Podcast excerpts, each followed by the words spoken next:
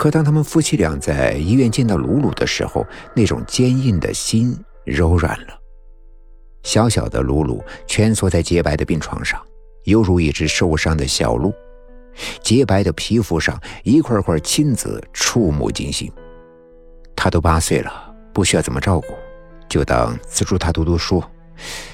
你要是不喜欢呀，等上了初中就安排他住校。丈夫说。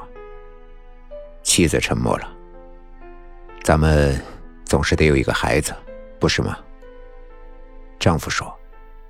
他的母亲以后会不会？不会，死刑已经判下来了，下个月执行。丈夫笃定的说。养父是一位知名的律师，有一家属于自己的律师事务所，常年忙于工作，在家的时间很少。养母在一家科研机构工作，也没有太多的时间管他。于是，鲁鲁大部分的时间都游走在大街上，看一看哪一家的房子变成了红色，红色就意味着死亡，红光越亮，死的人就越多。一天，鲁鲁发现了一户人家呈现粉红色，这是他从来没有见过的。于是，在门前驻足了良久，一个男人好奇的过来问：“小姑娘，瞅啥呢？”鲁鲁不答，只是专心致志的盯着看。过了一会儿，一个母亲牵了个小孩出来了。鲁鲁恍然大悟：“那个小孩，都快死了。”鲁鲁说。男人一下把鲁鲁揪得双脚离地。你胡说啥呀？原来男人是那个小孩的父亲。三天之后，露露再次路过雷家，看见大门上贴了个白色的“垫子。日子久了，在这个不大的小城里，很多人都认识了露露。乌鸦嘴、丧门星等称呼源源不断的向他袭来。有一天，竟然传到了养母的耳中：“露露，你怎么可以胡说八道呢？”养母的脸像一块薄冰，散发着凛冽的寒意。露露垂下头不吭声，她不知道该说什么。下次不许了，听见了吗？露露点了点头。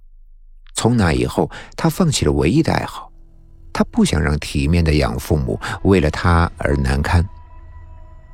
从那以后，露露的噩梦变本加厉了起来。梦魇像是一个魔鬼，只要鲁鲁一闭眼，就跳出来摧残他、凌虐他，直到他尖叫着醒来。他不敢睡觉，在漆黑的夜里惊恐的大睁着双眼，眼球在不断的震颤。